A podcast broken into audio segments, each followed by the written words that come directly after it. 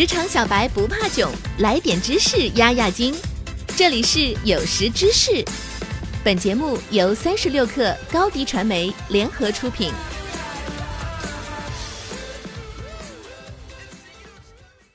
本文来自微信公众号“少加点班”，作者李少佳。对产品经理来说，文案是展现工作成果非常重要的一个环节。产品的优秀品质在于内在，只有通过文案的表现，才能为消费者所知晓。所以，怎样才能写出优秀的文案呢？今天我们就总结了三步方法，一起来看看吧。第一步，明确目的，是影响用户态度，还是促使用户行动？不考虑战略背景的情况下，与付费相关的产品、商品。或者高频使用的免费产品更倾向于追求转化率文案，而其他情况更适合影响用户态度的文案。重点说明下，影响用户态度的文案不代表不能产生转化率，而是指它带来的转化率是非常自然的、顺带的，而不是刻意唤起用户行动。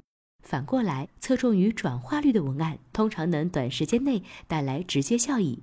但在用户刚接触到文案的时候，却是以牺牲用户态度为前提的。这就是为什么像爱马仕、劳力士、格拉苏蒂等顶级奢侈品的字典里从未出现过“折扣”两字。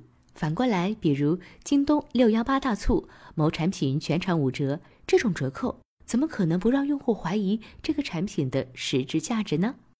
第二步，明确目标，好文案的标准是什么？在确定文案目的后。通常执行力极强的同学们就直接杀到文案的写作阶段，提炼产品亮点，思考创意行文。然而，正如做事要有目的，确定目的之后，要明白做事的目标及好坏的标准。没有标准，我们写出的东西无非是自娱自嗨、自欺欺人。至于文案最终成果，则全凭能不能捡到狗屎运，这是不行的。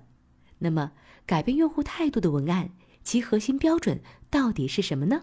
按照当今娱乐至死主流意识形态来判断，人们普遍认为能吸引眼球、引发大量传播热议的就是好文案。然而，我们都忘记了一句古老的真理了吗？好事不出门，坏事传千里。所以，我们必须时刻紧扣文案写作的目的，影响用户态度。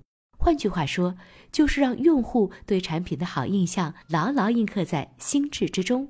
一旦他们拥有购买时机时，有大概率能使我们的产品列入用户的候选决策列表中，我们的目的就达到了。第三步，明确想要传达的独特亮点，就一个，不要再多。文案亮点太多，你就错了。相反，一个文案的亮点一个就够了，不能再多。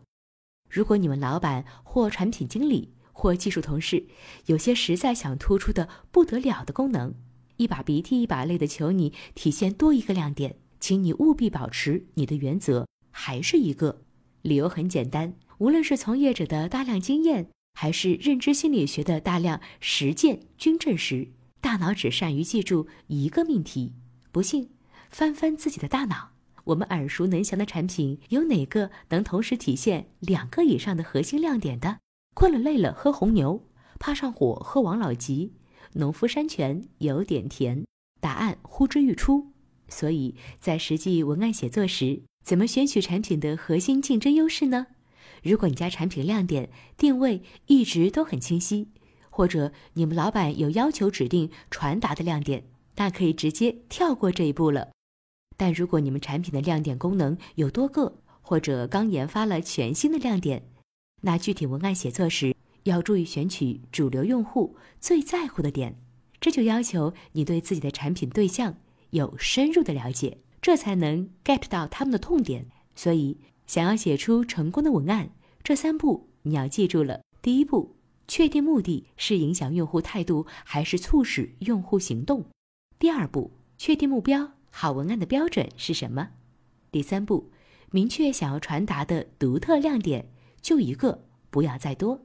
文案归根结底是产品战略的终端艺术展示，卓越的文案离不开对战略思想的彻悟，对产品的用心体验，对用户的感同身受，如此方为文案人的精诚所至，金石为开。好了，本期内容就是这样，我们下期再见。长知识就看三十六课 APP 最新上线阅读打卡功能，攒积分就能兑换年终奖，快来下载吧！